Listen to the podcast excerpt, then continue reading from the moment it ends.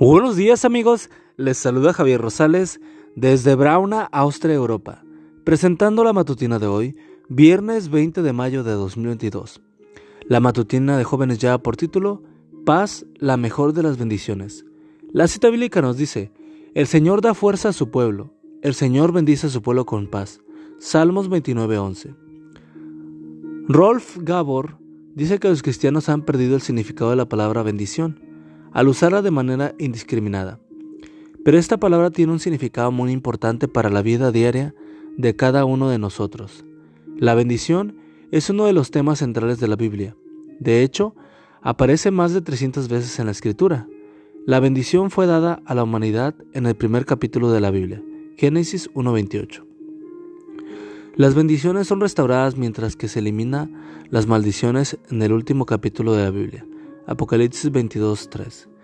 La Biblia también expresa que Jesús vino a la tierra para restaurar las bendiciones y abolir las maldiciones a través de su muerte. Por lo general, cometemos el error de pensar que las bendiciones equivalen a riqueza, poder, altas posiciones, salud, fama y felicidad. Sin embargo, las palabras famosas de Jesús sobre las bendiciones nos demuestran que la definición de Dios de bendición es distinta.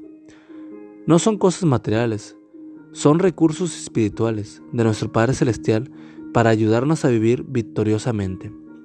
En la antigua cultura hebrea, Dios ordenó muchas prácticas y procedimientos que incluían varias clases de bendiciones. Estas bendiciones, tejidas en la vida familiar, formaban muros de protección alrededor de su pueblo y los mantenían seguros.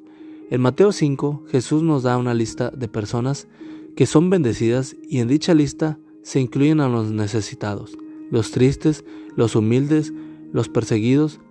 Jesús dice que nosotros debemos percatarnos de nuestra necesidad de Dios para poder recibir su bendición. Bendeciré a los que tienen un corazón humilde y arrepentido, a los que tiemblan ante mi palabra. Isaías 66.2. Aquellos que muestran compasión y paz, quienes desean justicia y tienen un corazón puro, son los que muestran ser verdaderos seguidores de la palabra de Dios. El texto de hoy nos dice que una de las mayores bendiciones que Dios quiere dar a su pueblo es la paz. Hoy Dios te dice, mi bendición es mucho más importante de bienes materiales. Es interna y llenará tu vida de paz. Procura hoy una comunión íntima conmigo y recibirás la bendición. Amigo y amiga, recuerda que Cristo viene pronto y debemos de prepararnos y debemos ayudar a otros también para que se preparen, porque recuerda que el cielo no será el mismo si tú no estás allí. Nos escuchamos hasta mañana. Hasta pronto.